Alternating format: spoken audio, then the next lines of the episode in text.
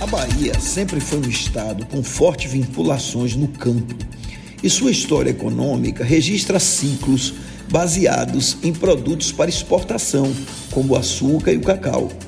Houve um tempo em que a dependência econômica do cacau era tal que, se o preço da commodity caísse no mercado internacional, o governo do estado não arrecadava e não podia pagar sequer o funcionalismo. De lá para cá, a economia baiana se tornou mais complexa.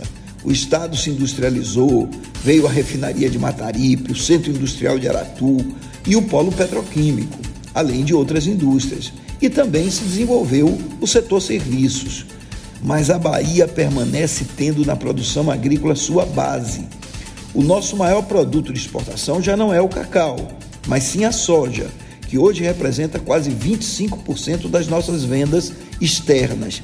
E se ampliamos o conceito de economia agrícola para o conceito de agronegócio, que envolve não só a produção agropecuária, mas também insumos, a indústria de produtos agro e o transporte e a comercialização, vamos constatar que este é o principal setor produtivo da Bahia. O PIB do agronegócio atingiu 33,8 bilhões no segundo trimestre de 2021, correspondendo a 35% do PIB baiano.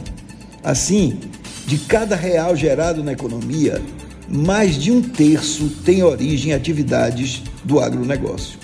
Anualizado, a riqueza gerada pelo agronegócio na Bahia é maior do que o PIB inteiro de todos os estados do Nordeste, à exceção de Pernambuco, Ceará e Maranhão. No segundo trimestre de 2021, o PIB do agronegócio cresceu 8,5% em comparação com 2020, um crescimento quase 30% maior do que o restante da economia. E devemos bater novo recorde de safra de grãos neste ano de 2021.